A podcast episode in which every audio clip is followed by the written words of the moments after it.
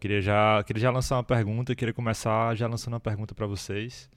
O que que vocês acham de IA? Qual é o futuro? O que que vocês acham? Como vocês acham que a IA vai impactar a nossa vida? Eu só tenho medo mesmo. Eu, eu já não tenho medo porque eu levo em consideração algo chamado consciente emocional. o consciente emocional é algo que o ser humano tem que está intrinsecamente ligado à criatividade dele. E eu acho difícil uma, criativi é, uma criatividade artificial se desenvolver ao ponto que ele possa demonstrar algo nocivo ao ser humano. Seria algo assim.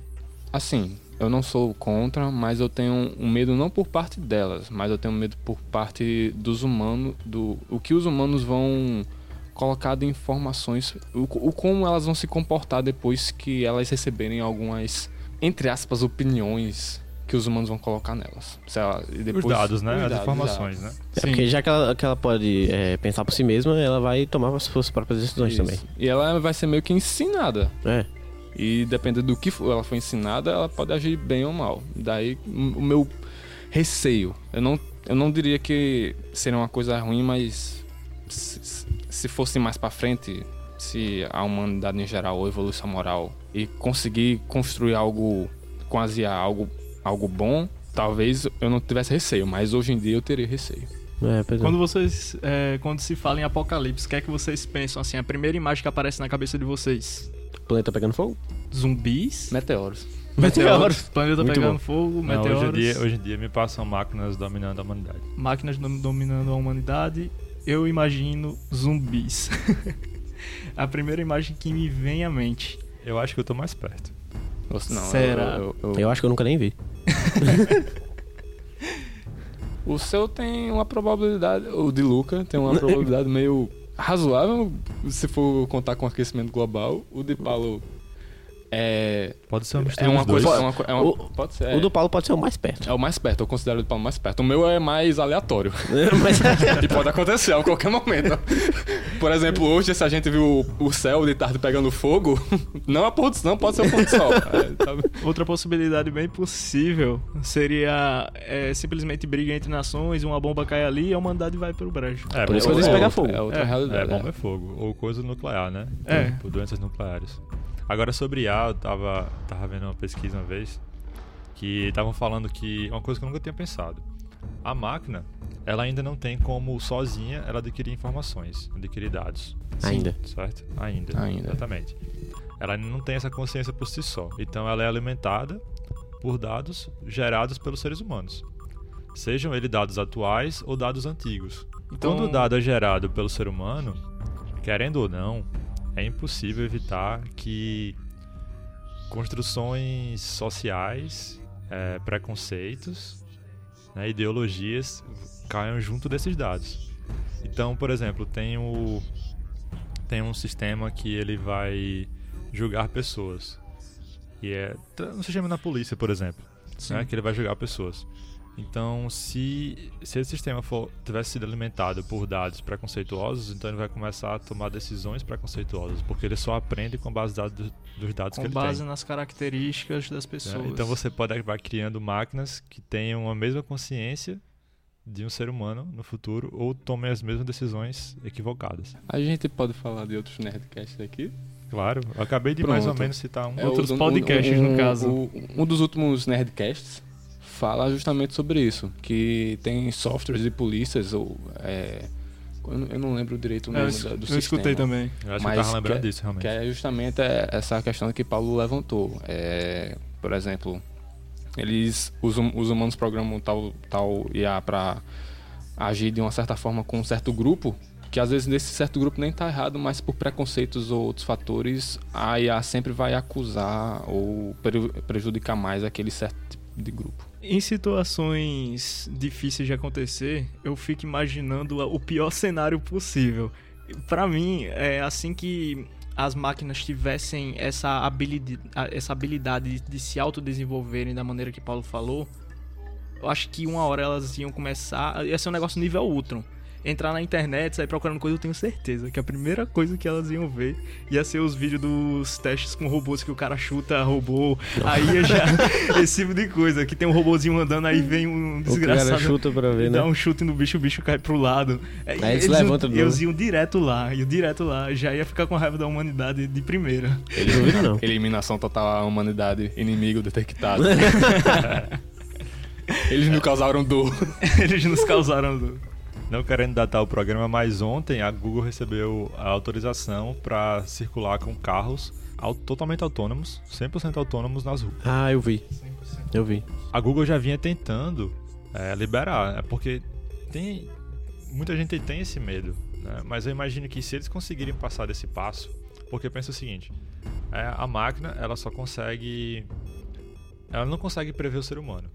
Não. O ser humano é imprevisível para a máquina.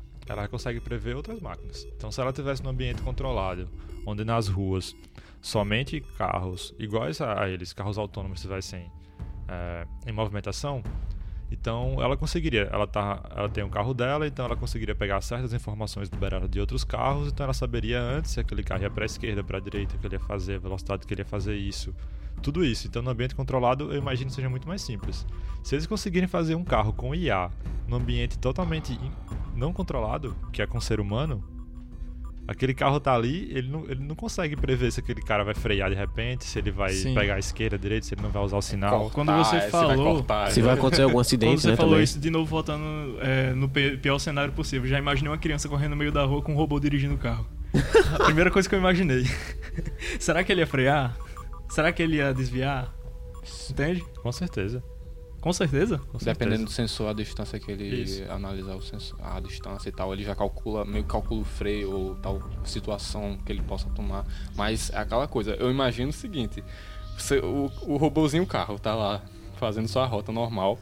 Aí vem Imprevisível. um, um imprevisível ser humano cortando ele rapidamente. Não sei o quão rápido vai ser essa reação dele.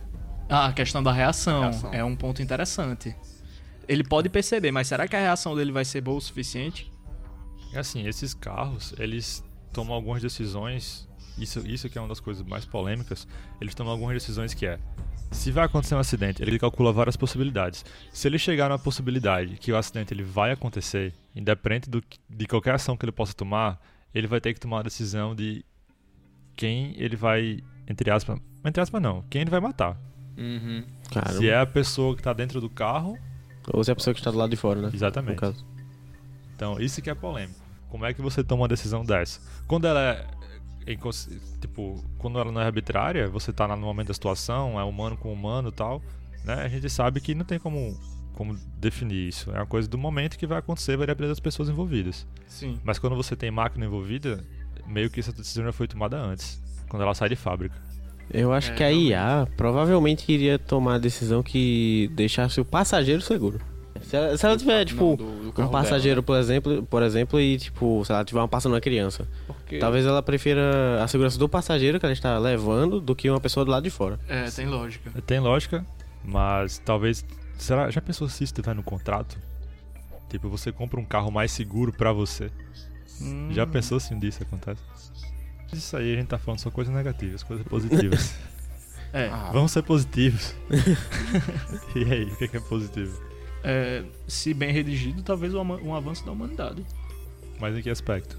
facilidade de muita Você sabe que tem um velho saudosista dentro de mim pelo último programa. É, Eu acho que existem vários pontos negativos nisso, tipo assim, o comodismo, a questão da preguiça, é, do ser humano não querer mais agir por ele, por ele mesmo, de sempre redigir é, tarefas para o, a IA fazer, no lugar de você mesmo ter a sua força de trabalho, a sua força de ação. Então esse seria um ponto negativo que muita gente pode considerar positivo. Questão da facilidade e da praticidade também. É, exatamente. Tem coisas, por exemplo, coisas domésticas que ele cobra um tempo e você quer priorizar outras coisas. E você tendo um IA que possa cuidar da casa ou algo do tipo, seria bem É, útil. eu acho que né, tem muito a avançar a, a nos trazer coisas positivas em tarefas repetitivas. Sim. Que, como eles aprendem muito com a coleta de dados, eles podem coletar dados de como fazemos certas coisas e aprender, e depois de certo tempo ficar fazendo pra gente. Tem muito trabalho que o cara passa horas escrevendo, fazendo assinatura, o mesmo movimento mecânico. Por que não o robô puxar um pedaço de papel, colocar em cima da mesa e fazer uma assinatura? Tu falou Gravar desse- a assinatura do cara e É. replicar. É, exatamente. Você falou de assinatura, eu lembrei de. Tem umas IAs que ah, estudam obras de vários autores e começam a escrever igual a eles. Já viu sobre isso? Nossa, não. Caramba. Não. Aí. Então eles estão aprendendo como é o estilo da escrita de vários autores, entendeu? Então eles conseguem simular parágrafos, algumas frases, como se aquela pessoa tivesse falado. E assim, pelo estilo da escrita e como ele passa a compreender, de certa forma, a maneira que o autor pensava, Ah, eu já vi isso. Eu já vi isso. Eu vi uma coisa muito interessante ligada a isso, por exemplo. é, no, no caso que eu vi, tomando como exemplo, teria sido com um cara que já morreu, o Chico Xavier. sim, E foram notadas vari- vários padrões, escritas, é, itálicos, é, força, hum, diferentes. Assim, em questão de textos que ele fazia e utilizava uma normatura completamente diferente, como se fossem várias pessoas certo. escrevendo. E o programa ele conseguiu captar isso. É, os termos, é, a escrita. Como se eles realmente não tivessem conseguido vir de uma pessoa só. Como se- exatamente. Você diz, tipo, por exemplo, o que ele psicografou, eles analisavam com a escrita de. Do que, por exemplo, porque ele psicografava em nome de, de alguém já, já morto, Já morto. certo? E aí essa, eles analisavam, por exemplo, algum trecho dessa, que essa pessoa morta já tinha escrevido e comparavam. Acho que Tá, não. vamos lá. O- Se você tem uma o- afinidade muito grande com uma pessoa e você já viu ela escrevendo no caderno dela, existe uma grande possibilidade de um dia você olhar a letra dessa pessoa e conseguir dizer que é dela, correto? Não, exatamente. Eu tô questionando, eu tô questionando a, parte da IA. Isso aí eu, eu concordo plenamente. Então seria esse eu não, eu não entendo como é que funciona, mas eu entendo que esse seria o princípio Sim, sim. de ele identificar através da escrita que seria bastante diferente de uma para outra e seriam de pessoas diferentes, Sim, teoricamente. Entendo. Esse seria um dos objetivos do programa. Paulo falou e eu me lembrei de- desse caso. É, Eu acho interessante. Falando, falando, voltando um pouco sobre. é, em questão de automação, né? Tipo, foi isso que a Revolução Industrial trouxe, né? Mais Também. automação e mais facilidade nos trabalhos. Também. Aí, só- tipo, só quem tem- sabe a, sei lá, a quarta Revolução Industrial seja a IA. É, Por porque o exemplo. objetivo do ser humano é avançar. A gente vai continuar É. avançando enquanto a gente existir nessa terra. É, e cada vez mais preguiçosos. Cada vez mais É preguiçosos. isso aí. É isso aí. Aqui é Paulo Guerra e eu tenho medo de um mundo com IA. Aqui é Caio César e eu realmente queria ter um foco. Você queria ter um foco ou focos? É, deu falha no engano. Focus. Aqui é Davi Souto e eu acho dinossaurozinhos robóticos irados. Aqui é Luke Henrique e eu acho que um espinossauro pegando fogo não é uma boa ideia. Nossa. Realmente não seria uma boa ideia.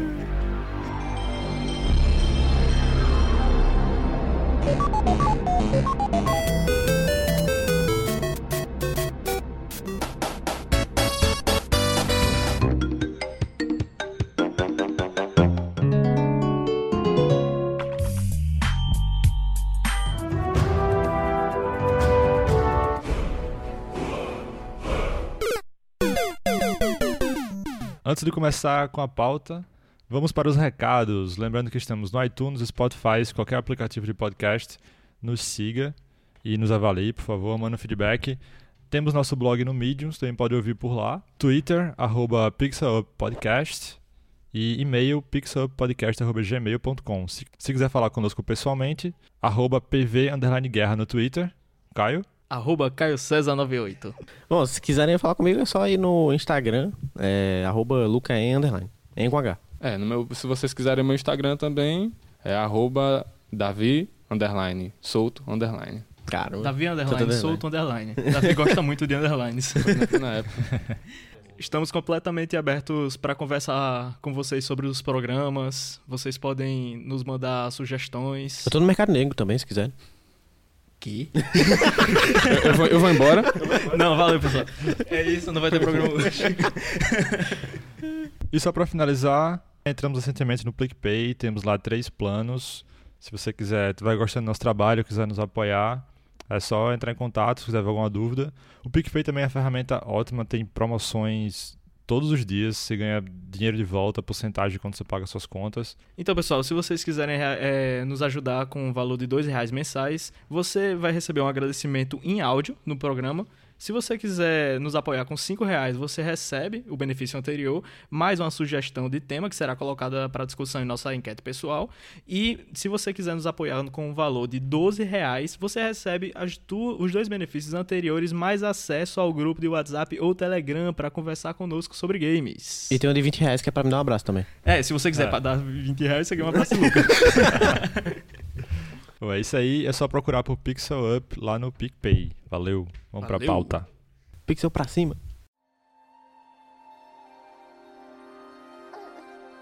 O que foi agora? Não gosta do frio? Vamos sair hoje. Temos um ritual para realizar, você e eu. Hum.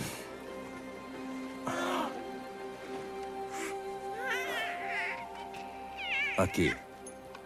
Vista isso. Pertencia à minha filha. Ótimo. Hoje eu direi seu nome, garota. Mas será que a deusa o dirá de volta?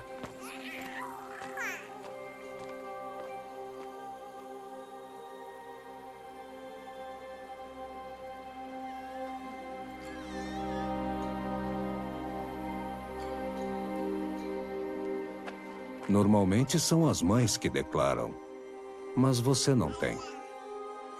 O vilarejo todo estaria presente e as matriarcas fariam o ritual, mas somos exilados. Mesmo assim, seguimos os rituais da tribo.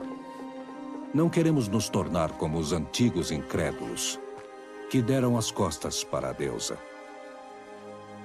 Mas a maldade deles os amaldiçoou.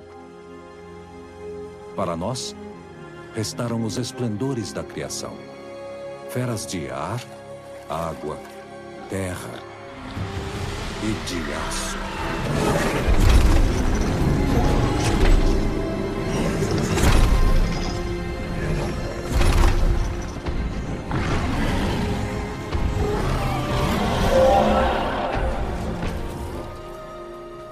O jogo escolhido de hoje foi Horizon Zero Dawn, é, da desenvolvedora Guerrilla Games, que incrivelmente conseguiu sair dos FPS e criar esse jogo magnífico. Publicado pela Sony, mais um jogo exclusivo da Sony. Não somos sonistas, mas, né? Eu sou. É, temos um sonista aqui disfarçado, mas. Um PC Gamer. É, um a gente vai ter, vai ter que trazer um jogo exclusivo da, da Xbox depois, pra Sim, compensar. sim, Dá uma dois. equilibrada, né, pessoal? É. Plataforma PS4, como eu já disse, lançada em 28 de fevereiro de 2017. A engine décima, acredito que é uma engine da empresa, não é isso? Sim, foi- a décima foi desenvolvida pela Guerrilla Games. Então, dessa vez vamos com uma proposta um pouco diferente de algum feedback que tivemos. Vamos dividir o programa em duas sessões, certo? Sem spoiler e com spoiler. Então, se você não jogou o Horizon ainda, é um jogo até recente. Eu acho legal a gente fazer isso com jogos lançados há menos de 5 anos, né?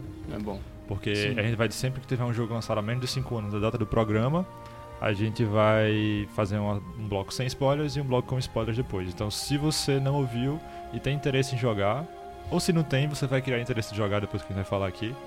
Fica aí no bloco sem spoilers, depois a gente tem uma transição pro bloco com spoilers. Beleza? Então vamos lá. Quais foram as primeiras impressões de vocês? Incrível. Mas é, a- da primeira vez que eu vi, sem jogar, quando o jogo foi anunciado Na E3. na E3, É, eu pirei naquele dia também. a primeira. a eu me lembro até hoje, o primeiro pensamento que eu tive foi: o quê? Porque não, a minha mente ela não conseguiu raciocinar é, o que eu tava vendo direito. Porque eu, eu, eu pensava que era uma, uma alopração, eu achava que os caras estavam forçando a barra de colocar uma coisa.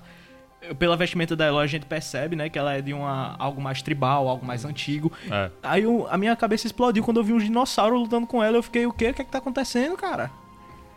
não tava entendendo nada. O meu primeiro pensamento foi: Meu Deus, eu não tenho um PS4.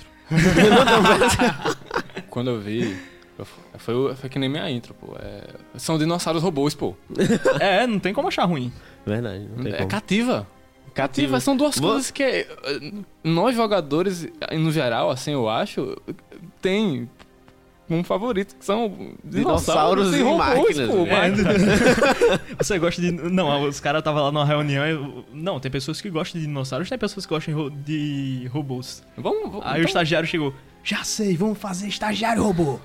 Hã? Estagiário robô. É isso aí. Estagiário robô, foi ótimo. estagiário robô foi bom. É, vamos fazer dinossauros, robôs estagiários. Aí o cara, não, é isso, você foi promovido.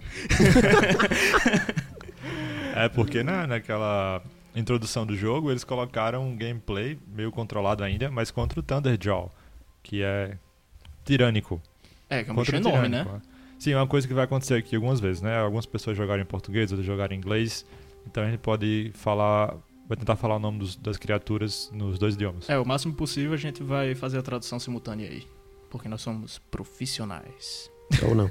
Ou É, não? o, Thunder, o Thunderjaw é o Trovejante, que é uma máquina incrível, né? Uma das maiores máquinas do jogo. Então, foi realmente para chamar a atenção. Foi. Todo, toda, mostrou toda aquela liberdade que a gente já pode passar aqui agora para outro ponto, que é a jogabilidade, assim, principalmente na parte de combate. Né? Como chama atenção, como é fluido. Eu acho que o Luca tem uma opinião um pouco diferente sobre isso, ele pode falar depois. Mas ah, eu sinto que ele é muito fluido, ele é muito aberto, é, tipo, é rápido. Ele, você não precisa parar pra trocar arma ou pra fazer o craft de novas, novas flechas enquanto você enquanto você tá no combate, então isso agiliza muito, fica muito dinâmico, eu acho isso muito bom. É uma crítica que eu tenho para o The Witcher, que é um jogo de vez em quando a gente aqui. Sim, Sim, é- sim, o The faz Witcher eu passava muito tempo no menu, e isso é um pouco chato. era. O, o Horizon ele tem essa grande vantagem. Então, é, a gente jogou um pouquinho aqui antes, né? Teve a oportunidade de juntar todo mundo e jogar uns minutinhos. E eu percebi uma coisa que eu nunca tinha percebido antes. A Eloy, ela passa bastante a impressão pelo movimento dela que ela sente o peso da arma. É quando ela segura uma arma grande, na hora que ela tira, o braço dela volta, ela levanta o braço, ela abaixa o braço. Então dá pra perceber bastante esse movimento quando ela utiliza as armas dela. Ela né? muda até a posição também. É, né, muda a como- posição. Principalmente quando ela vai pular, né? Porque quando ela pula, tipo, ela sente realmente o peso da arma. Ela fica. Ela, ela sente. Eu gosto muito de correr e se agachar, que ela desliza, né? E na hora que ela desliza, já dá pra utilizar aquele modo é, em câmera lenta. Sim. É muito legal isso porque acontece de uma maneira muito natural. E é muito rápido, é é uma sequência de movimento que é legal de, você jogar, sabe? Sim. Eu joguei. Assim. Eu nunca tenho jogado antes. Eu tô. Eu, eu só joguei esses minutinhos que, a- que a gente jogou um pouco, há um pouco há pouco tempo atrás. E eu achei muito legal os pulinhos que ela faz quando se esquiva. Parece um mergulho, algo tão natural que Sim, a sim. gente já. É aquela coisa do- da personagem dela, né? Ela é uma caçadora, foi treinada e Destreza. destreza dela ali, exatamente. E Você, Luca, é, o que é que tu acha da jogabilidade? A jogabilidade eu acho muito boa. É...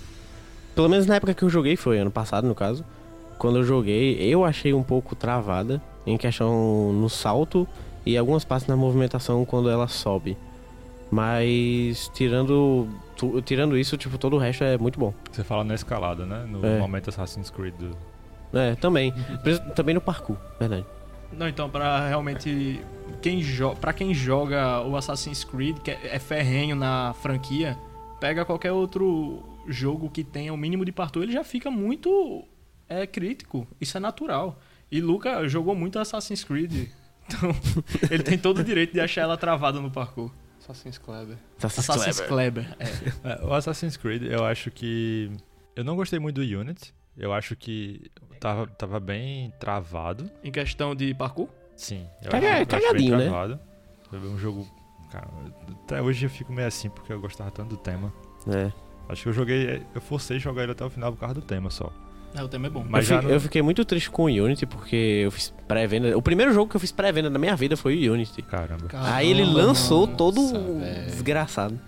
Logo Unity pra escolher É, pra venda. Foi o primeiro, pô. Bom, se Eu você eu falei, cara, Revolução Horizon... Francesa, pô. Revolução Francesa. Eu fiquei agoniado. Acho que se você negócio. tivesse feito pré essa pré-venda aí e tivesse guardado pra gastar no Horizon anos depois, você teria sido mais bem sucedido aí na jogatina. Não, e eu sou muito sortudo com pré-venda porque depois eu comprei o Arcanite na pré-venda. Ah! então, uma coisa que eu acho interessante desse jogo em específico é a transição de quando você vê o jogo pela primeira vez e quando você joga ele. Porque na primeira vez, como eu falei, no meu caso foi um mind blow. Eu achava que os caras estavam forçando a barra. É, mas depois que eu joguei, quando eu senti o mundo, quando eu senti a personagem principal, quando eu vi a naturalidade dos personagens para com aqueles seres, eu fiquei curioso Hum. pra entender O por que é que eles estão ali, o que foi que aconteceu, Tratar por que que- daquele jeito. por que, né? que tem uma discrepância tão grande entre os inimigos e a comunidade em si. E isso daí despertou muito o meu interesse. Enquanto eu tava jogando, eu fui ficando cada vez mais interessado, cada vez mais curioso e ansioso pra compreender o que é que tava acontecendo ali. Então, a, a questão dos inimigos, eles são introduzidos no jogo de uma maneira, ok, você aceita, é, aos poucos, e com os diálogos com o Rost, que é um personagem muito importante, e a pequena Eloy, a gente consegue perceber como é que se dá aquela relação das pessoas para com os seres que habitam aquele mundo extraordinário, né? As criaturas, né? As criaturas. As máquinas também. Sim, as máquinas. E se você parar pra pensar, o ser humano ele explora tudo aquilo que ele tem contato. No momento que você pega uma sociedade é, retrógrada, é, primi- Tribal. primitiva, tribal, e eles têm contato com algo que teoricamente foge da realidade deles, o que é que eles vão fazer? Eles vão bolar formas de se adaptar àquela realidade. Então a gente percebe ao decorrer do jogo é, que a vestimenta dos personagens é, eles utilizam a matéria-prima daquela, daqueles seres, daquelas máquinas para poder se desenvolverem. Eles se desenvolveram dessa maneira. As sociedades tribais eles se desenvolveram com armaduras, com armas, com lanças de metal. Então esse é o grande diferencial do Horizon. Essa como a sociedade ela se desenvolveu paralelamente ao, ao que teria acontecido no nosso mundo, né? É interessante isso, é uma coisa que eles pensaram. Que eles não têm ainda tecnologia, aquela sociedade que está ali, né, no momento que a gente está jogando, eles não têm ainda tecnologia para criar met- metais, por exemplo. Não, não tem. Então eles utilizam metais das máquinas. Então para moldar novos, né, criar novas formas e construir novos equipamentos e moradias até. Então você vê que eles utilizam já uma matéria-prima já pronta, da maneira que, que ela tá, que você encontra ela na, na nova natureza, para poder se adaptar. Isso é bem interessante. Aquela tribo em si, os Nora, é os Nora? É. o- A primeira tribo, que é a São, primeira são, tribo. são três tribos, né? Os Nora, os Karja e os e os Ozeran. Ozeron. É, sabia que começava com O. Os Nora, pelo que eu percebi com um pouco que eu vi, eles são meio que. Eles, eles não gostam da. Como posso dizer? Eles não gostam da. Eles têm das aversão criaturas, à Eles têm aversão à tecnologia. tecnologia, exatamente. É, acho que- Tradicionalismo cultural. Exatamente. São os É. mais. Pode ser os mais considerados mais tribais. Mas assim, eles nem consideram, eles nem chamam de tecnologia. Eles chamam de. Como é? né? Ele acha que é uma coisa demoníaca. É, É, coisa do demônio. que a, como é, a deusa mãe é, é totalmente contrária à deusa É aquela deusa, sua alguma coisa tia da assim. igreja que rasgava suas cartas de Yu-Gi-Oh! porque dizia que era do demônio. É, tipo isso. É, é, é algo que é natural de, da maioria dos seres humanos, que é, tipo, demonizar ou endeusar algo que ele não conhece. Exatamente. E se for algo bonito, ele endeusa. Se for algo feio, ele demoniza. Exatamente. Mas nem feio, pode ser perigoso também. Isso. É. Perigoso. Eu acho engraçado, porque a, a humanidade que sobrou ali, que rest- se restaurou, restaurou nesse mundo, perdeu totalmente o passado dela e eles começaram a. aquela coisa do ser humano, né? Que eles precisam. é, como ele não tem explicação, eles levam pra um lado religioso. Alguma, uma, alguma coisa bem intrínseca nossa e muito bem representada no jogo. Isso. É Eles, isso. eles- eles levam pelo lado da fé, né? no caso. Isso. É, exatamente. Por terem perdido o seu passado e não entenderem mais a tecnologia, eles eh, levaram tudo pelo lado da fé. Então, brevemente, assim, na parte sem spoilers, o que a gente pode falar sobre a história, a gente controla uma personagem, a protagonista feminino, que eu acho, que eu acho bem legal, que é uma das protagonistas femininas, talvez a única que vem à minha mente, que ela não é sexualizada em nenhum, em nenhum momento. Não é. Não é mesmo. Eu acho super legal esse, esse ponto. Então, por exemplo, eu adoro a Lara Croft, mas eu acho que ela ainda é um pouco sexualizada hoje. Ainda né? é. Então eu acho que a Aloy é o melhor exemplo de protagonista feminino que a gente tem no momento no- nos videogames. Eu não sei se a Lara foi nesse novo jogo no Shadow of the Tomb of Raider. the Tomb Raider, é. Também- Mas até onde eu joguei, ela tava bem sexualizada, assim. Ela ainda é bem menos do que a- como ela surgiu, né? É. É. Mas ainda Que é um foi um pouco- glitch, né? Não sei. Os, os é, seios da Lara, antigamente, ela- eles eram grandes daquele jeito porque foi é, um erro de programação. Aí Conversa- deixaram daquele jeito. Pra boi dormir.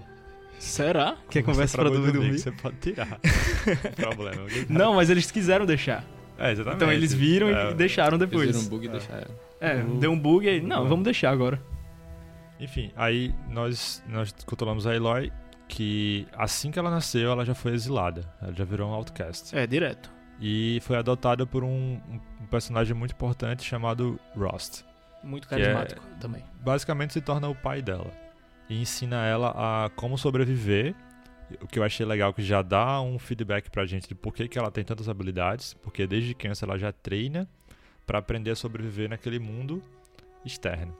As três sociedades apresentadas, elas estão bem fechadas nos seus nos seus Cubículos. nos seus cubículos, nas suas fortalezas, é, e apenas poucos treinados saem para caçar, fazer alguma coisa, porque ainda existem poucos animais. Ainda existem raposas, javalis, coelhos. Então você consegue esse tipo de alimento ainda. Então só esses que são capazes de, de sair para caçar e trazer o sustento para o resto da população. É, a Eloy, como exilada, ela, ela cresceu e foi criada fora. Então ela aprendeu evoluir muito ali. E é interessante também o quanto ela sofria preconceito, né? Por ser Sim, exilada. Verdade. É. Já mostra Principalmente pela parte das crianças. Isso é justamente a motivação dela pra seguir a jornada dela. Que ela quer ser reconhecida Como cidadã, como cidadã. do- da tribo dela. E aí ocorrem vários fatores que acho que é melhor a gente deixar pra zona de spoiler. É, pra mas- zona de spoiler. Mas é aquela coisa, aquela criança que cresceu isolada, sofria preconceito e tem essa motivação de se, se inserir na sociedade. É uma motivação de uma heroína. De uma E ne- heroína e nesse momento- de uma personagem. Nesse momento que tem essa discriminação por parte das outras crianças, entra um elemento interessante do jogo, que você pode revidar, é, você pode agir de uma maneira amável. É, Tem três opções, né? De uma maneira é, lógica, de uma maneira agressiva e de uma maneira amável. Isso. Isso daí é um dos elementos do jogo. Eu não sei o quanto que isso vai influenciar nas suas decisões realmente dentro do jogo. É, realmente. Mas caso. ele te dá mais ou menos um feedback de como você quer que a Eloy seja. E é legal, sabe? É, é legal. Ela é realmente Formação legal. legal. personagem, né? É, eu acho que mais uma última coisa que a gente pode falar pra, na parte sem spoilers é que ela encontra, ainda quando criança, uma ferramenta tecnológica, apesar dela não fazer a mínima ideia do que é, O foco. Que é o Focus, que caiu tanto desejo. Ah. Que é uma ferramenta antiga, Ei, imagina você olhar pra um carro e você conseguir ver todas as peças do carro, quando ele foi fabricado, é, onde ele foi fabricado, esse tipo de coisa. É por isso que existe a Ford. Ah, mas não, mas imagina você bater um, o o olho em algo e você saber, tipo, eu tô olhando aqui pra um fogão, aí eu saber tudo sobre a fabricação daquele fogão, sabe? Eu tô olhando, agora eu não sei se isso daí se eu não lembro se a Eloy consegue ver estados emocionais das pessoas, tipo assim, olha pra pessoa, não, tá nervoso. Não, acho que não, mas ela consegue ver. Ela consegue reconhecer alguns animais e tudo. Então, com o Ah, Focus pela, é, pela forma, né? é um- um- uma ferramenta que consegue dar umas informações extras sobre o ambiente para Eloy. Então, daí ela já cria um diferencial e já cria a ligação da- do que vai ser o plot principal do jogo, que é você tá naquela sociedade que parece antiga, milhares de anos depois do que nós temos hoje. Então, Sim. ela já é milhares de anos depois de uma sociedade muito mais avançada que a nossa. E aí é onde você pode sua cabeça. É. O que aconteceu? O que que aconteceu? Que a humanidade regrediu quase pra um pouco depois da idade da pedra. E a gente também não tá aguentando mais, vamos pra zona de É, a gente tá se- logo. A gente tá se segurando aqui. Porque esse jogo, simplesmente joguem. Se você não jogou, joguem. Vão lá jogar. Parem aqui agora, depois vocês voltam. Porque esse jogo tem muita coisa legal pra discutir e a gente não quer estragar a experiência de ninguém. Então vão lá, joguem e depois escutem a gente. Valeu. Spoilers.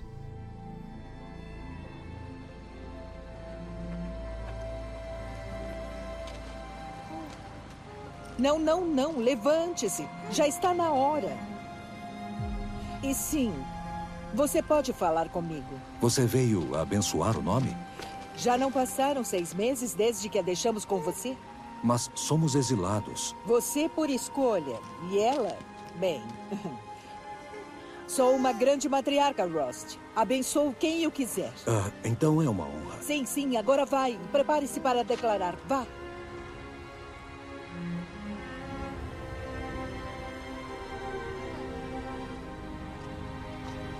Mãe de todos, essa criança precisa de um nome para ser chamada.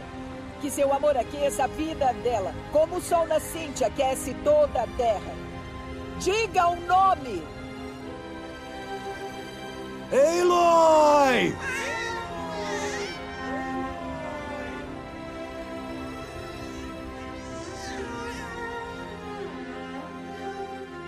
E assim seu nome é abençoado. Vocês conseguem imaginar a sociedade que vai seguir da sociedade do jogo? O avanço delas? Por exemplo, É por isso que eu falei do planeta pegando fogo. Não, cara. Ele tá indo por uma linha de é, revolução Isso, industrial, exatamente. esse tipo de coisa. o misticismo. Por isso mesmo. Imagina, assim. imagina a. Como posso dizer? Porque tem a gente. Até o, nosso, o- a nossa, na nossa história, tipo. Tem as pinturas rupestres e tudo mais, tem todo o mi- misticismo. E o misticismo, pra Nossa. eles, nesse mundo, é real. Eu imagino, porque são criaturas com eletricidade, como se fosse algo mágico mesmo. Ah, entendi. eles, tá Interessante você entendendo? falando. Então, é, Muito é- massa, o misticismo não é uma coisa que a gente não, não consegue ver nem tocar, como temos aqui na vida real, né? Exato. É. Mas pra eles, É algo com a físico. tecnologia, é algo físico, algo real ali. É, é algo real ali. Então, muito interessante o que o Davi falou, porque antigamente a gente tinha as artes. É, Rupestres. das- rupestres, né? As artes pré-históricas, que era o quê? Os indivíduos, os homens das- da caverna, nossos an- ancestrais antepassados, eles pintavam com sangue de animal ou com frutas nas paredes e descreviam tudo aquilo que eles viam. E como é que seria marcada essas épocas? É, com máquinas pintadas nas paredes, é, com utensílios criados é, at- através daquela matéria-prima. A- a- As pessoas que usam o chamado focus seriam considerados como magos, por exemplo. Nossa, eles têm uma capacidade de visão além do que outras pessoas. é, porque Tá, tá pense assim, ponto? em, em em, ah, é, sociedades primitivas, alguém que entendia um pouco de ervas e conseguia curar alguém já era considerado Curandeiro. O médico, curandeiro, já né? era, nossa, já tinha um lugar especial pra ele lá, todo É, mundo se, se- se respeitava. não fosse um cara dele, era um bruxo, ia ser queimado, né? É, Mas- não, mas isso daí já foi depois. né? Em Primeiro entra no campo da adoração e depois no campo da condenação. Né? então, agora imagina é, esse poder, entre aspas, que a Eloy tinha de você ver mais do que as outras pessoas viam. É tipo uma evidência É. pra aquela Sim. galera. E é interessante que a sociedade ela ainda é tão primitiva que eles nem percebem ah, esse diferencial, assim, claramente. Na Aloy, e não é só a Aloy que tem o foco, a gente descobre durante o jogo que outras pessoas de outras tribos encontraram outros focos também. Sim, mas é uma coisa realmente do acaso, né? Dá pra perceber isso. É, realmente cara... do acaso e acaba sendo conhecimento de poucos. Sim, Exato. uma agulha no palheiro. Uma, uma pessoa que tinha o foco. Algumas pessoas não decidiram compartilhar, né, sobre esse negócio. Aí. Uma coisa que eu achei estranha na sociedade, na verdade. As pessoas, a maioria delas, não, não, não é curiosa. Elas têm medo da tecnologia, da né? tecnologia e não vão, não vão meio que atrás. E também o- as outras tribos, eu acho que elas avançam um pouco no que elas descobrem. Elas são mais conservadoras e têm medo de tudo aquilo acontecer de novo. Então a gente tem que levar em consideração a questão do tradicionalismo e do é, empenho de papéis. Porque existem os exploradores, os guerreiros, esse tipo de coisa que são as pessoas que estão realmente autorizadas a sair das vilas, de explorar o mundo, É. de matar. é, matar. Eu não sei se pode se considerar que eles têm vida, né? As máquinas? Eu acho é, que acho não. que é só chamado de máquina mesmo. É, só Desativar. chamar de- Desativar as máquinas, pronto, perfeito. Então, são poucos os da vila que tem essa. É, mas o que eu tava querendo dizer é que eu vejo as pessoas pouco, curio pouco curiosas para tentar entender por que, que as coisas são daquele jeito. Ah, Poucas pessoas Ah, tiveram essa iniciativa, certo? A Aloy teve um pouco depois que ela encontrou o Focus. ah, tentar descobrir o mundo, por que, que aquilo ali é daquele jeito. Então, É, exatamente. o- Pelos. Pelos. É, tipo. Não só pelo medo, mas também pelos dogmas, dogmas que eles seguem atualmente, né? No jogo. Tem outro fator também. Então, as próprias crenças são limitantes. Quando É. você já, já nasce e existe algo já pré-estabelecido naquele mundo, você aceita isso como parte do mundo que você vive. Cachorro. Você nasce, já existe cachorro. Você aceita cachorro. Uhum. É, é, pô. É, exemplo. É um exemplo. Lucas ficou rindo. Você aceita o cachorro, né? É, É porque eu não imagina aceitaria o cachorro, cara. Imagina uma criança. Porque eu sempre trago cachorro, porque eu sou do campo da psicologia e a gente sempre faz alegorias, tipo assim: no, no momento que o ser humano parasse de existir, o cachorro não existiria, pois não existiria o conceito sobre o cachorro e ele seria apenas um animal. E nem um animal, porque não existiria o conceito de animal. Eu só Com ausência entendo do ser cálculo. Ah, então você acha que o cachorro é animal privilegiado Eu por causa o do ser cachorro. humano? Não, eu acho que o cachorro não existe. É o quê? Tá no crack? Enfim, eu sempre trago o cachorro Deus, por tem que fazer um spin-off disso agora. Eu existiria, cara, assim. O que existe é o conceito de ser humano pré-estabelecido sobre você. Eu te chamo de Davi. Davi existe. Mas se não existe uma nomenclatura pré-estabelecida sobre algo, aquilo não existe, não existiria. Pois não existiria uma- um raciocínio estabelecido sobre aquilo. Eu fiquei tonto agora, peraí. eu vou, e quando estiver editando, eu vou ouvir várias vezes eu vou entender isso aí. Ah, boa. Não, enfim, o, o meu ponto, eu dei uma volta grande pra- só pra falar que quando você nasce no mundo com máquinas, você aceita que eles existem. Certo. E você, é, eles estão lá e é parte do mundo que você vive. E você pode ter a curiosidade realmente, mas isso pode se manifestar ou não. Da mesma forma que no nosso mundo pode se manifestar a origem das coisas ou não entre as pessoas. E se você parar pra pensar, no nosso mundo é a minoria que se, se importa com isso. É a minoria das pessoas que se importam em entender é, o que é um DNA, o que é que significa um RNA mensageiro, uma carga genética, entendeu? Uhum. Então eu acho que seria por aí. É verdade, esse é interessante. Eu não tinha pensado sobre isso. Então, se você já nasce numa sociedade que as máquinas estão lá por todo lugar, do mesmo jeito que aqui tem pássaros e cachorros por todo lugar, É. você sabe que aquilo é normal, natural, então você não vai se perguntar por que, que isso existe. E você pode. Poucas pessoas realmente fazem isso. Você pode realmente despertar essa curiosidade ou não. No nosso mundo, isso acontece naturalmente. As pessoas simplesmente não despertam curiosidade sobre aquilo que os cerca. É, eu falei anteriormente que a Eloy encontrou uma tecnologia antiga. Só que essa tecnologia antiga é muito mais avançada do que a tecnologia que nós temos hoje, em 2018, Certo. certo?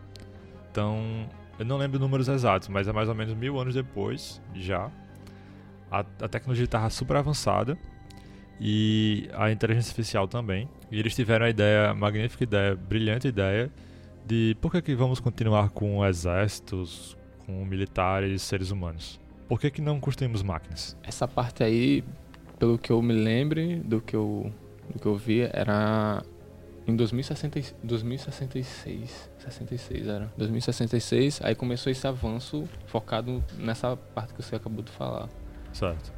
Que era a evolução das IA e do, desse, do exército em si automatizado. E a evolução, a evolução em si da, da robótica.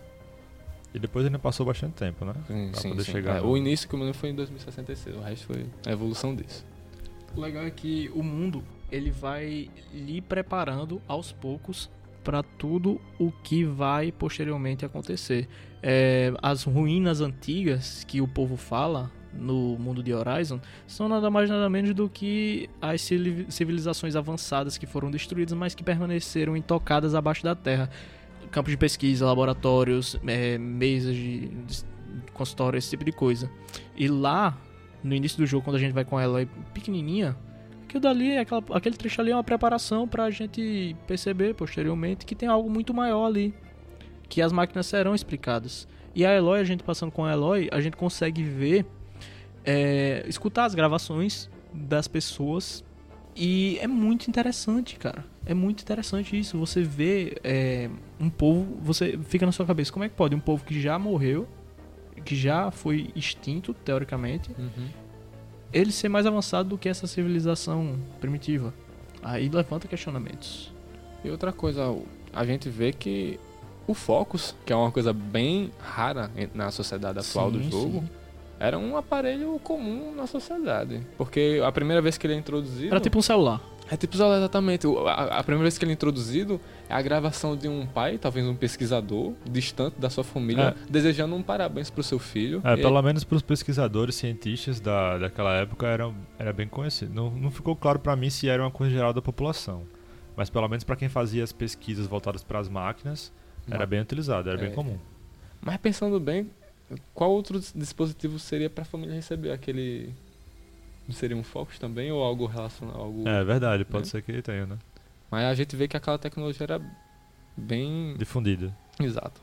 Uma coisa legal que eu lembrei agora é que esse esse jogo, o mapa, ele tem um cuidado bem interessante da equipe de design, que era baseado na cidade de Denver, no Colorado. Ah, nos sabia Estados disso Unidos. não. Sabia disso não. Então, todos aqueles vantage points, né, uns pontos de visão que você consegue alcançar subindo em certas regiões altas do mapa, eles mostram é, quando a Eloy chega lá com o Focus, ela consegue ver como é que era antes.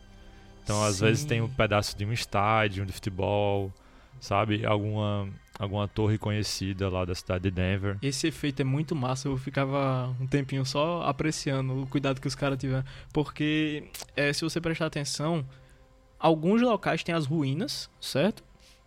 E quando você coloca esse efeito de ver como era antes, aparece os tempos de ouro daquele local, as pessoas frequentando, talvez. Um estádio de futebol enorme, como o Paulo falou. Tem essa empresa do Farrell, Farrell Robots, que ele estava desenvolvendo essa tecnologia militar com as máquinas. E ele pediu auxílio da, de uma doutora chamada Elizabeth Sobeck, que ela era acho que, alguma especialista em inteligência artificial. Ela era é, considerada a melhor da, da área dela, ciência né? da computação. Acho que era. Não sei se era. Ciência, da- não sei se era ciência da computação em específico o nome da área, mas era Enfim, ela era uma mulher extremamente inteligente e, muito. e reconhecida na época. O interessante é que o jogo se passa no século 31. Trava a cabeça porque a gente pensa que o que a gente joga no atual aconteceu antes da, do mais civilizado, que é o que realmente acontece, geralmente acontece, né? Então, existia a- essa Elizabeth Sobeck, ela era muito expert em robótica.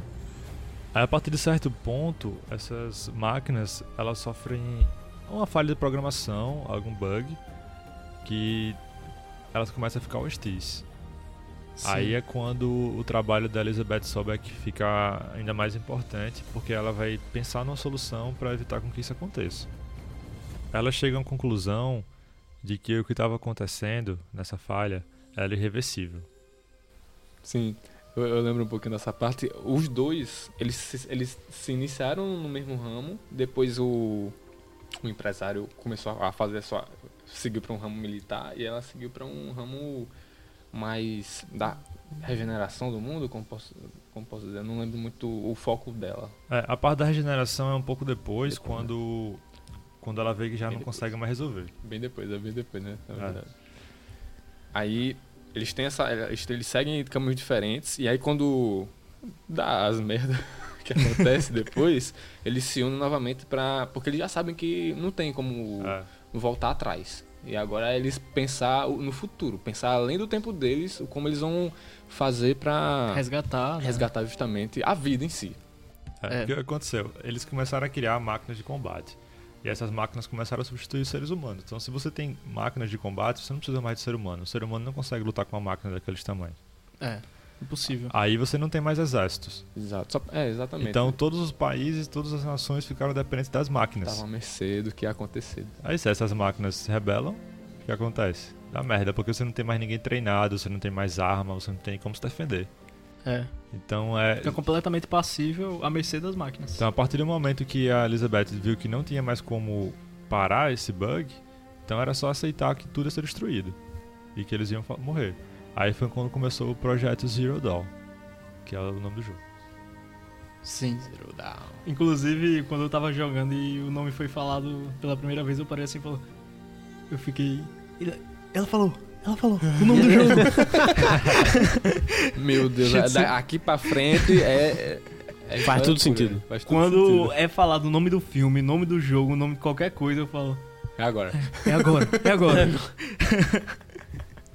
Aí o que consistia o projeto Zero Dawn? Infelizmente, é, o projeto era tipo aceitar que aceitar a derrota. É. Mas vamos É. aceitar a derrota da maneira que a gente consiga reconstruir toda a, a vida na Terra, toda a humanidade. Tanto por isso que o nome da, da IA que ela desenvolveu para que o projeto basicamente é a IA, Uhum. que é a Gaia. São Sim. baseados na Na mitologia Terra. grega, na Mãe Terra. Inclusive, muito inteligente É, terem tido essa sacada, Essa né? sacada, Do né, nome dos deuses. dos muito deuses legal, cada um gregos, com um significado diferente. Aí o objetivo principal da Gaia era construir novas máquinas que conseguissem recuperar as condições de vida na Terra. Recodificar as máquinas hostis e tudo mais. sim. E tem. Só me lembro de, de três IAs é, primordiais, assim, que é a, Gaia é a principal. E eu sei que existe a Apolo e o Hades. Eu sei que o Hades, ele, pro inimigo é. Ou. pro inimigo não. Pro jogo ele é um inimigo. Sim. Mas na verdade ele tem uma função que é justamente analisar se aquela condi- a condição no planeta Terra está propícia a ter vida. E se no- na análise dele se não tiver, ele vai destruir para depois ter vida. Sabe e foi quando, a Gaia que subdesenvolveu o, o, o Hades. Sabe quando seu computador tá cheio de arquivo e ele começa a ficar muito lento e você formata o computador? O agente formatador seria o Hades.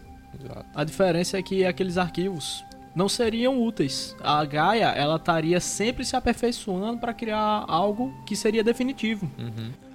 Aí o Davi bem lembrou do Apollo. O objetivo do Apollo, ele era tipo um software dentro da Gaia, uma outra IA, que ele armazenava todos os conhecimentos da humanidade. Então era a maneira que eles tinham de, ah, vamos reconstruir a vida na Terra, mas não vamos começar tão do zero assim. Vamos tentar reunir todo o conhecimento que a gente consegue aqui é, absorver. Filósofos, estudiosos, eu acho- ciência. Agora pra pensar, achei incrível como eles a equipe na no- quando eles sabiam que todo mundo ia morrer naquele na, na época antes do antes da dos tri, da época tribal que é no mundo atual do jogo, eles pensaram justamente o que era necessário para seguir à frente, o conhecimento que eles já tinham levado, o que e o que eles colocaram nas IS para levar à frente. Uhum. Isso é interessante, porque quando a Elizabeth Sobek, ela montou o projeto Zero Dawn, ela chamou só as pessoas, os melhores de cada área que ela conseguiu encontrar, e são pessoas que ficaram sabendo do, do que ia acontecer, e, e é muito bonito isso, até porque eles sabiam que iam morrer, mas estavam ali trabalhando. Eles aceitaram que teriam que dar um futuro para a próxima geração. é, eles tinham 15 meses para fazer o projeto. 15 meses para poder salvar a humanidade. Que não ia ter como escapar. Eles ti- tinham, em um curto período de tempo, que fazer algo nunca, jamais feito antes. Em todo o percurso Da humanidade. da humanidade. Aí tem o Hades, que era a situação de que se vi que não estiver dando condição de vida na Terra, então reseta aí de novo. Pra Gaia fazer de novo. Interessante que a Gaia, ela criou é, os robôs para que a atmosfera da Terra seja de, é, seja de volta à vida, propícia à vida de novo. Sim. Muito Aí interessante. é, é engraçado que se- é, eles sempre vão estar presentes, em teoria, sempre vão estar presentes e vai ocorrer várias extinções e recriações. É. Um ciclo sem fim, né? Um ciclo sem fim, exatamente. Do que, a- o que as, do que as IA vão. É, como posso dizer? Na lógica delas, se for propício ou não. Imagina se o nosso mundo é assim, tem alguém brincando de The Sims com a gente. É exatamente isso. A Eu- humanidade vai lá, é, é construída, aí se mata, aí o cara recria o mundo de novo, E o pior- aí fica tentando de novo, de E o novo, pior de novo. tudo é que não é um jogador fazendo isso, é uma inteligência artificial. Nossa, aí pio- piorou ainda mais. Mas esses, Mind todos nós somos apenas dados. E também tem outra coisa interessante sobre a Gaia, que ela tem o, o DNA do ser humano. Sabia disso? É. Ela tem o DNA do ser humano, tipo, guardado com ela para que novas pessoas sejam criadas depois. Nossa, É. foi assim que a Eloy. Exatamente. Faz A. Eloy, prepare-se agora, vai ter uma erupção no seu cérebro. Até eu vou receber spoiler aqui. O porquê dela ser uma exilada. A Eloy, ela foi criada quando a Gaia... Porque é o seguinte, o Hades, ele saiu do controle da Gaia. Então ele Foi. começou a destruir tudo De maneira discriminadamente, desenfreada. Então a Gaia, ela, não, ela viu que ela não conseguia mais parar o Hades. Aí o que ela fez? Ela entrou num modo de segurança, que ela percebeu que ela se basicamente se autodestruir. Só que antes disso, o modo de segurança dela é o quê? Ela usou o DNA da Elizabeth Sobeck para criar uma nova, um novo ser humano, que é a Eloy. Caramba. Então a Eloy é basicamente Descendente, um clone. Descendente não, é. da Elizabeth é, Sobeck. o mesmo, é, Ela é Ela um clone. crise existencial no, na cena clone. que ela descobriu. É. Ficou meio assim, botou a mão na cabeça e ficou. Eu não tenho mãe. Eu não tenho mãe, eu sou um clone. É legal que E ela fala isso com um personagem que eu acho até legal de trazer agora, que é o Silence. Que a gente não citou ainda agora. Que é, o Silence, que é o personagem que basicamente guia a Eloy durante o jogo pra ir descobrir tudo isso. É aquele que se, meio que se infiltra, entre aspas, no focus dela, começa a É, esse cara, mesmo. esse cara É. sai. É engraçado essa coisa, meu Deus, eu não tenho mãe, eu sou um clone. E o que é um clone pra aquelas pessoas? O, o que é o conceito de um clone pra aquelas pessoas? Ela não tem esse conceito, é Exato, por isso que é, ela é, é, crise. é, um- é uma crise mesmo que eu. É, Cara, porque ela não, não entende, como- né? Não, eu hoje em Eu dia eu sou- eu ficaria sou- em crise se eu Não, que não, um clone. entendo. Mas nós temos, saber o que é um nós temos todo um repertório máquina, sou um sociocultural. Nós temos todo um repertório sociocultural que nos permite Saber, o que são essas é coisas. um clone. Ela não sabia o que ela era, E- literalmente. E, tipo, eu, sabendo disso, eu ainda entraria em uma crise existencial sabendo que eu sou um clone. Imagine Sim, ela. mas se você não sabe o que é. É. Caramba, bicho. Aí tem uma frase do Silence que eu lembro agora, que é ele fala assim: Eu não entendo porque você tá assim. Você pelo menos sabe que você tem um propósito. Nossa, Pesadão. pesadão. Responsa. O Silence Responsa. faria tudo pela sabedoria, né? Essa é a proposta do personagem. As ações dele são guiadas pela sede de sabedoria que ele tem. curiosidade. Exato, o né? Silence Sede é de um cara de tão curioso, até mais curioso que o Eloy. Né? Porque a gente, depois do, jogo, a gente até descobre que o Silence foi o cara que acordou o Hades. Foi o cara que, que fez o, o Hades sair do controle. Nossa. É, porque ele é basicamente uma metáfora de um pacto com o demônio. É. É, porque ele fez tipo um pacto com o Hades, porque o Hades é que ele tinha tecnologia através da Apollo.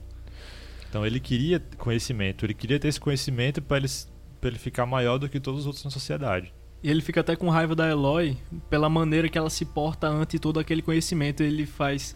é, eu demorei anos e anos pra conseguir fragmentos do que você acabou de descobrir. É isso que você. Essa é, É. a sua reação, não E sei você o só quê. tá importada com. só- É. você só se importa com É, fica, fica com quem é raiva sua dela. mãe. Mas é- essa, essa parte do que a mãe, quem é a mãe dela é o que motivou ela desde o início, pô. É, sim, tipo, sim. E eu acho incrível. Eu não sei se vocês que jogaram, acho que vocês tiveram um apego muito rápido a ela.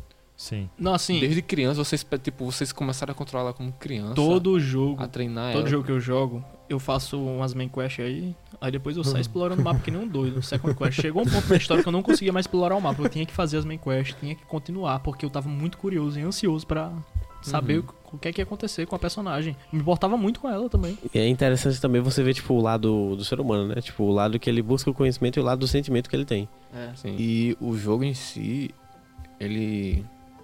Como posso dizer? A, você, jogador, tem suas curiosidades.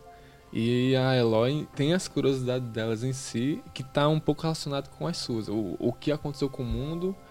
E acho que é todo mundo É, também gente- tem uma curiosidade o que, porque ela é exilada e o que aconteceu com a mãe dela. alguma A gente coisa fica no tipo. lugar é da por isso que a história é dinâmica. As dúvidas da Eloy são as nossas dúvidas. Sim. Isso. Ela foi exilada porque, como ela foi criada pelo sistema da Gaia, ela basicamente surgiu espontaneamente através da, da porta da, de uma da- das estações que fica na, na Fortaleza dos Nora, que é uma, uma das sociedades bem religiosas que tem mais medo da tecnologia. Ela Então, não deu como ela sorte. surgiu ali, naquele, naquele ponto, Só uma, Cara, só tipo, uma matriarca. e, justamente, e, e esse ponto é importante, é parte da matriarca. Era uma sociedade basicamente matriarcal. Então é muito importante você ter uma mãe. É. A Realmente. mãe naquela sociedade ela é fundamental. Então, se você é uma criança sem mãe, você é uma coisa bizarra.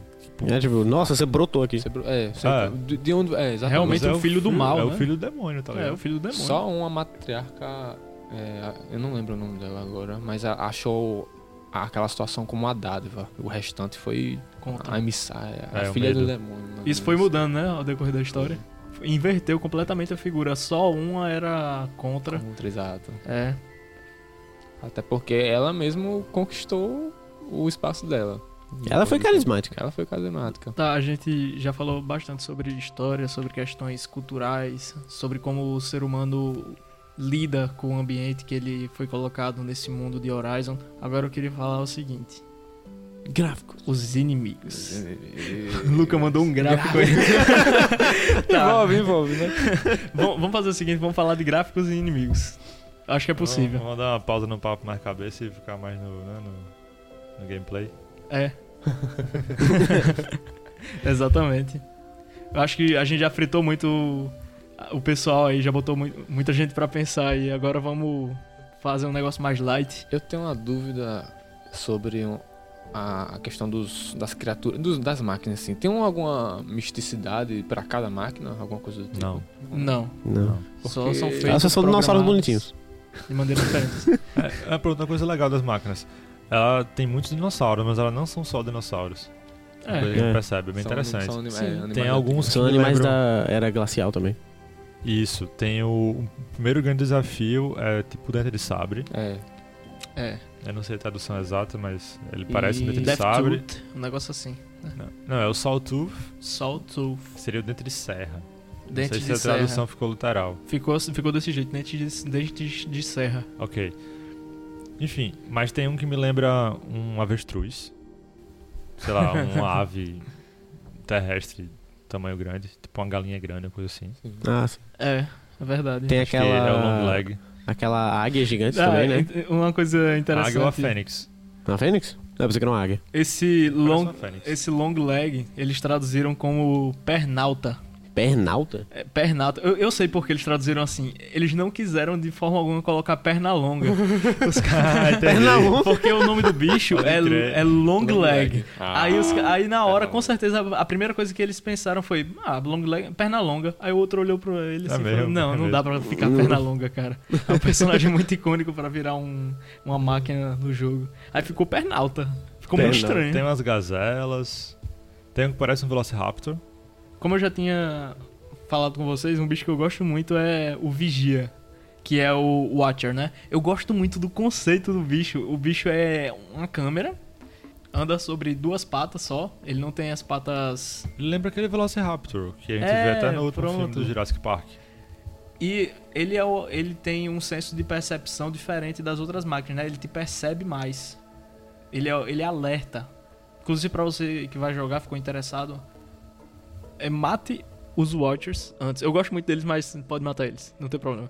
É, mate, mate eles antes, é, porque eles alertam é, as o- máquinas, todas as outras máquinas que todas estão as ao outras redor. máquinas. Se você acertar no meio do olho dele, ele cai na hora. É, eles são os cabuetas. Eles são os caboetes, Os exatamente, caboetes. são X9. Ainda não continuo gostando daquele espinossauro pegando fogo. Como assim? O- é, você não gosta dele pegando fogo ou porque ele bota fogo em você? É, exatamente. Não, qual dos dois? Qual Os dois. Os dois. Tem um de gelo também depois. Tem um de gelo? Tem um de gelo. Ai, meu Deus. Mas o macete ali é só você ficar de longe com flecha de fogo e. Não, esse não é o problema, porque quando eu cheguei lá, eu tava sem munição, pô.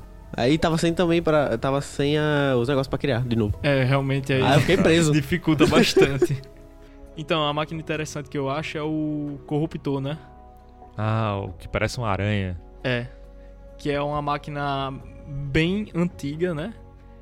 Que inclusive foi responsável por dizimar a humanidade, né? Tudo aconteceu por causa desse corruptor aí, que ele foi renascido depois na história do, do jogo.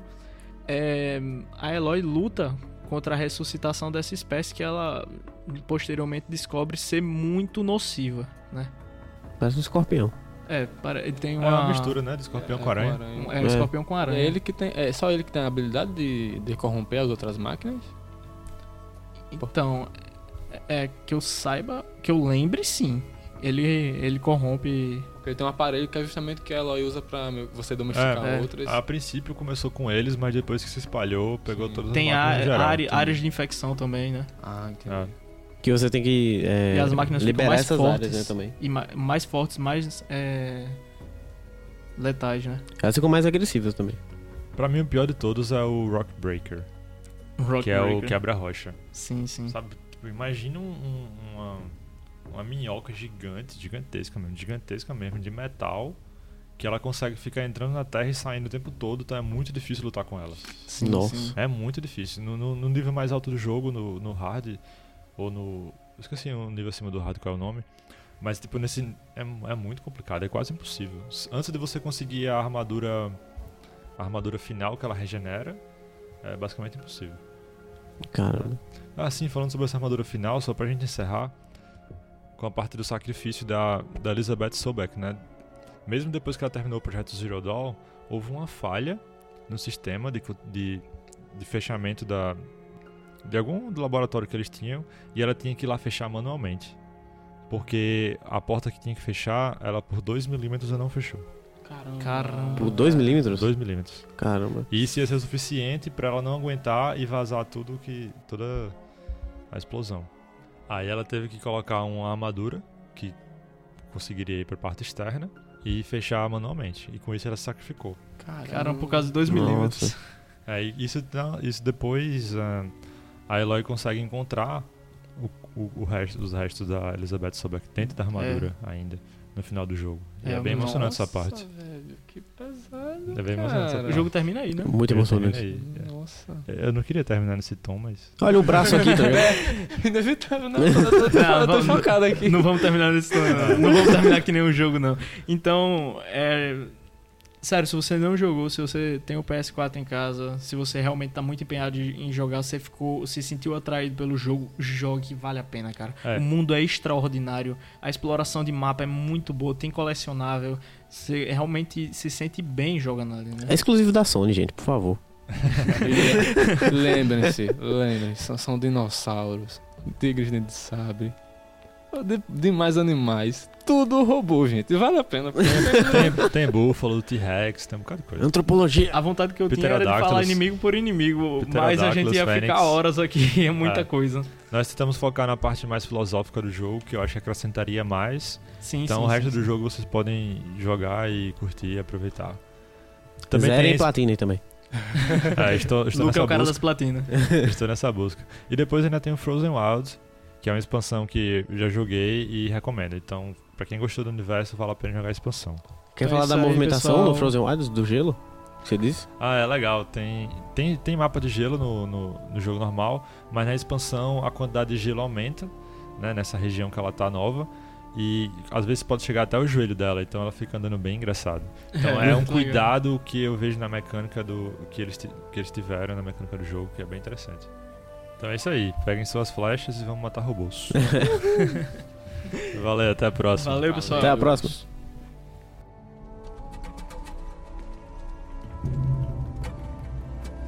A cabana toda destruída por dentes cerrados. Quantos estavam ali?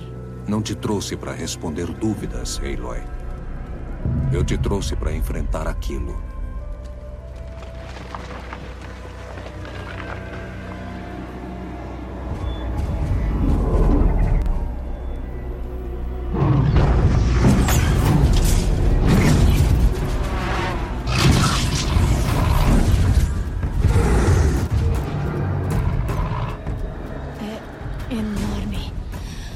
Se derruba isso? É só você que vai decidir. Você que fará essa caça, Aloy. Só você. Haja o que houver, eu não vou interferir. Você me entendeu? Está por conta própria.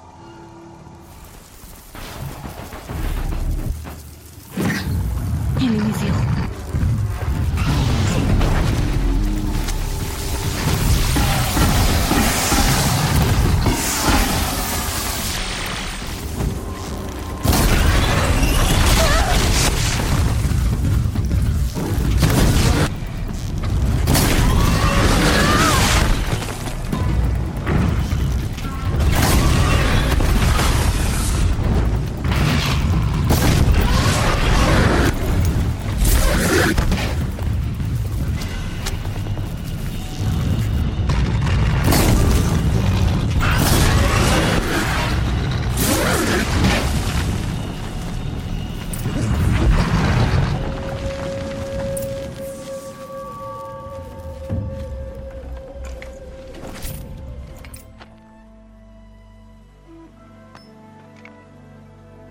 Que eu te trouxe aqui? Não para responder dúvidas. Aloy, Sobreviver requer perfeição. Foi um teste para me colocar contra uma nova e perigosa máquina. não. Venha.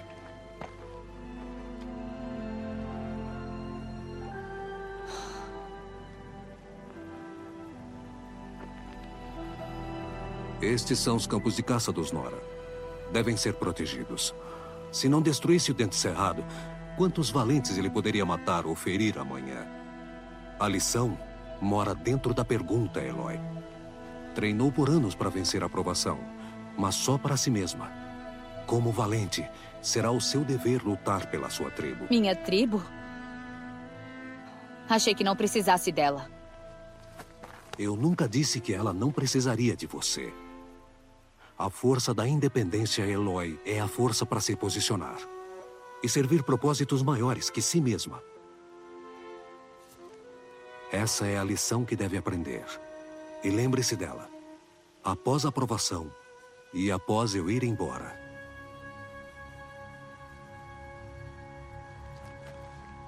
Terminamos aqui. Venha.